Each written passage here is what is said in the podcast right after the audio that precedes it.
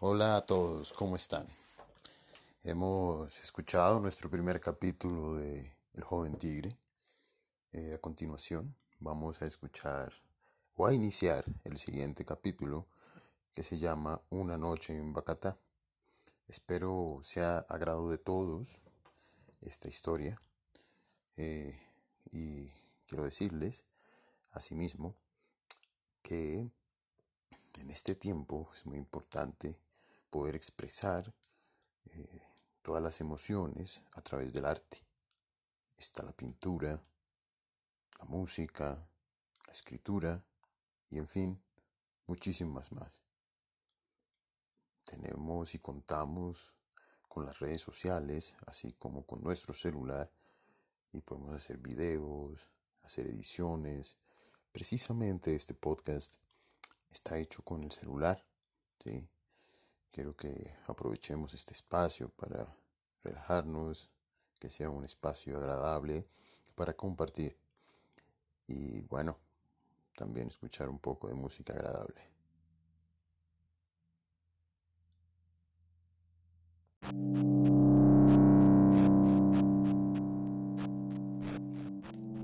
Capítulo 2. Una noche en Bacata. Los hombres tigre y los hombres serpiente eran diferentes entre sí, pues hablaban diferentes lenguas. Los hombres serpiente tenían mirada de serpiente, ademanes y concentración de serpiente, simpatía y picardía de serpiente. No eran enemigos con los tigres, eran diferentes, y a pesar de aquello, desde que recuerdan, habían vivido en relación, ya que en los pueblos de hombres tigre también se ven pueblos cercanos de hombres serpientes. Hoy, están desparramados por todo el planeta estos tigres y serpientes como fantasmas invisibles, como un simple don nadie cruzando la esquina, como un hombre de bigote leyendo el periódico y tomando café expreso, una señora con apariencia ejecutiva, una pobre viejecita en medio de todos nosotros. Son brujos propios, de esos que llaman de diferentes maneras según el pueblo, la lengua y la época. No eran magos, pero pudieron haber aprendido uno que otro truco.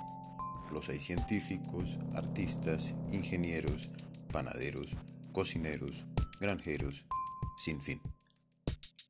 La vida de los hombres tigre consistía en apropiarse del poder que emana el espíritu del tigre sin la materia, la debilidad o los defectos del tigre, que era algo así, haciendo una metáfora, cazar sin hambre o cazar por jugar, su filosofía o religión y camino espiritual siempre estaba al borde del abismo, pues todo el entrenamiento del tigre, su visión, su fuerza, su trabajo, sus gustos, lo hacían poderoso.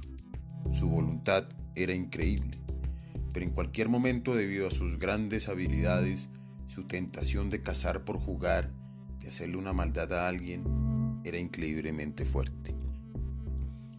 Esa era la cruz del hombre tigre. Un hombre tigre que había dominado su poder de pensamiento, caminaba tranquilo por un camino abierto, respirando el aire puro, la magia de la naturaleza, la armonía de la existencia, cuando de repente llegaba un pensamiento de alguien, un maldadoso, un silencioso, un mal pensador, robando, psicoseando, embolatando el pensamiento de otros y el hombre tigre dejaba escapar, sin haber hecho conciencia del asunto, un rezo contra el personaje oscuro.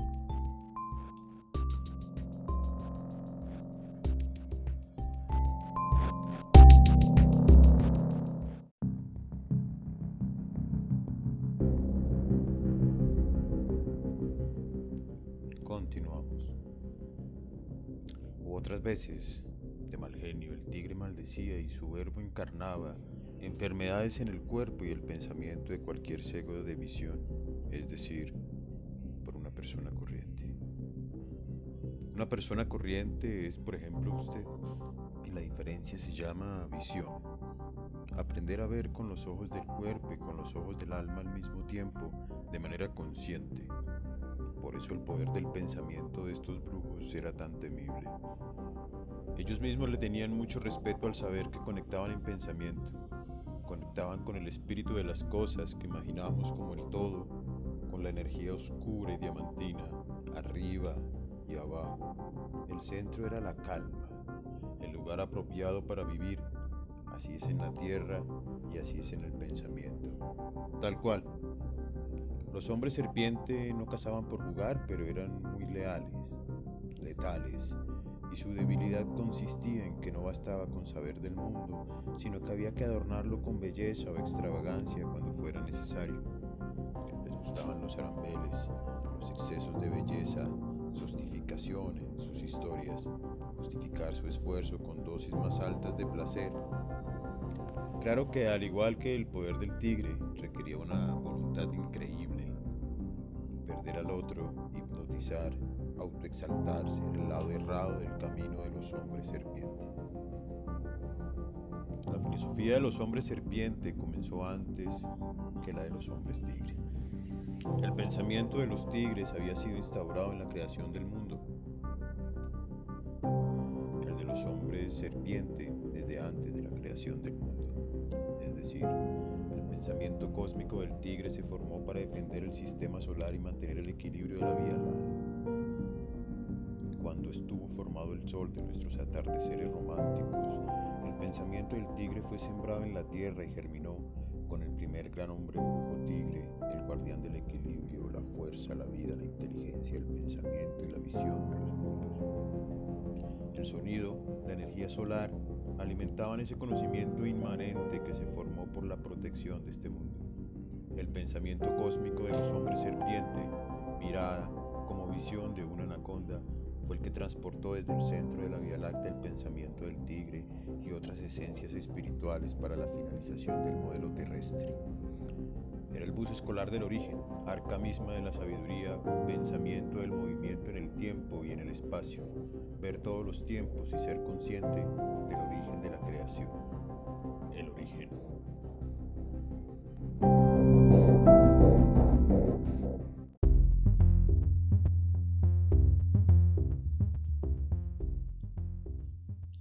Tigre pensaba que en la actualidad gran parte de ese conocimiento se había perdido y tan solo se recordaba en pensamiento sagrado desde el origen del sistema solar. Los tigres y los serpientes estaban vibrando hasta la última visión permitida por un ser humano, lo que implica solo ver hasta el origen del mundo que conocemos.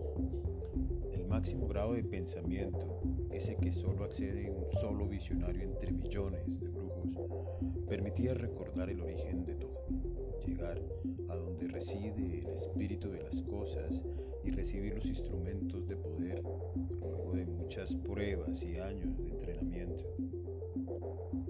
Con el tiempo, a raíz de la paulatina desaparición del pensamiento sagrado en los territorios, muchos pueblos sabedores conocimiento se dispersaron de sus territorios, se mezclaron, se sintetizaron, hibridaron, se mataron, sobrevivieron, recogieron, tomaron pensamiento de antes, volvieron a aprender, volvieron a perder, lo recuperaron nuevamente y ahora los fragmentos andan por ahí, de tigre, búho, serpiente, rana, guacamaya, águila, zorro, águila, lluvia, viento, nube, trueno, colibrí.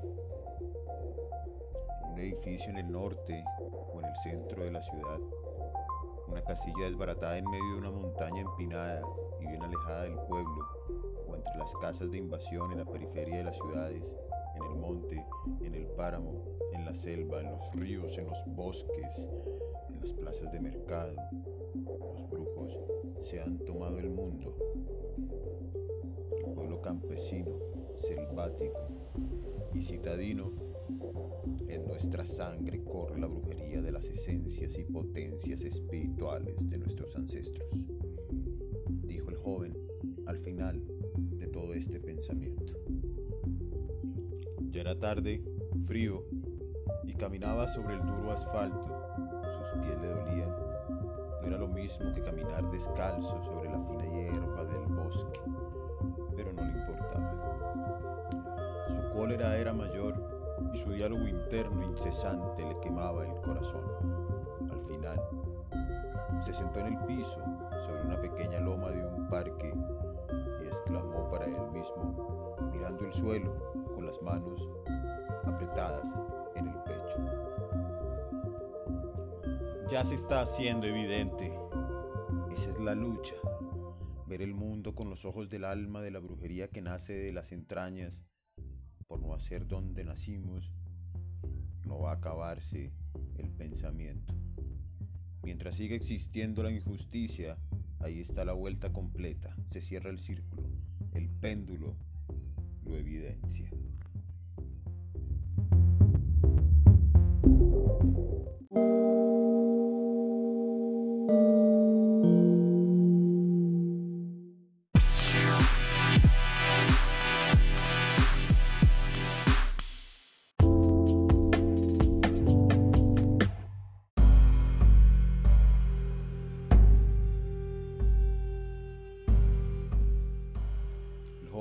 Tuvo un momento de lucidez y viajó en pensamiento a un mundo que no conocía.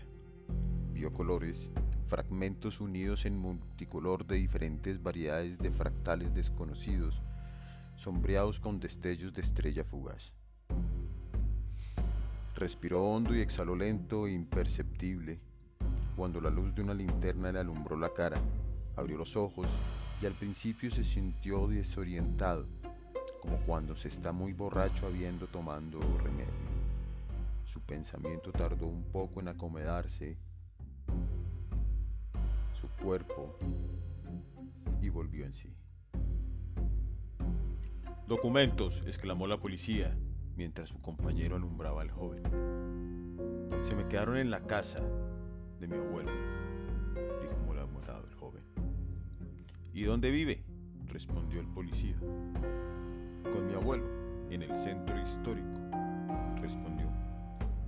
Entonces será hacerle una requisita y para el centro de detención, velao. Abra las piernas, caballero, y levante los brazos, dijo la ley. Un momento, señor agente.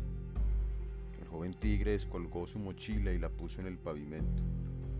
Todo un instante mientras la localizaba, menos sucio y menos dado a los orines y a los bollos caninos que se convierten en minas cagazapatos. Gutiérrez, revise el maletín del señor, dijo el sargento.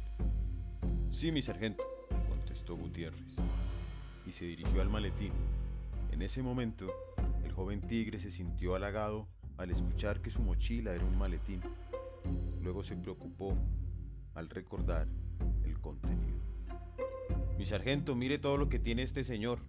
Salió como yerbatero. Otra buena señal, pensó el joven.